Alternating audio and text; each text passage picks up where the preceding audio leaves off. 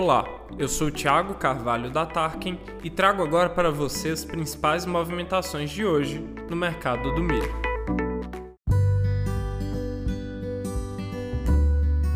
A semana chega ao final com os preços futuros do milho contabilizando movimentações positivas na bolsa brasileira.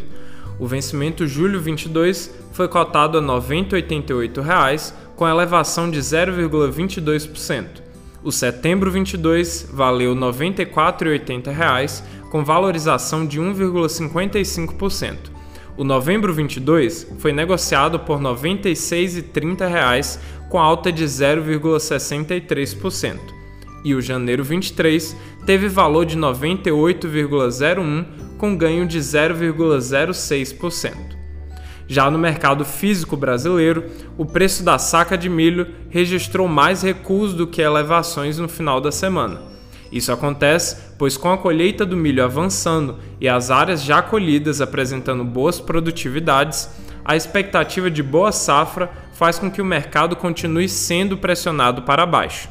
Assim, o Centro-Oeste fecha a semana com preços entre R$ 71 e 80 reais a saca. No Sudeste, a cotação Tarkin aponta uma faixa de 80 a 88 reais, e no Sul, o milho vai de 84 a 91 reais a saca. Para saber a cotação específica da sua cidade, além de outras informações e conteúdos, acesse gratuitamente o aplicativo da Tarkin no seu celular.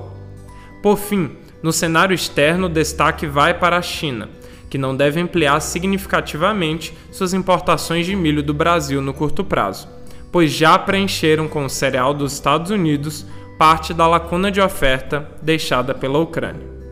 Por hoje é só.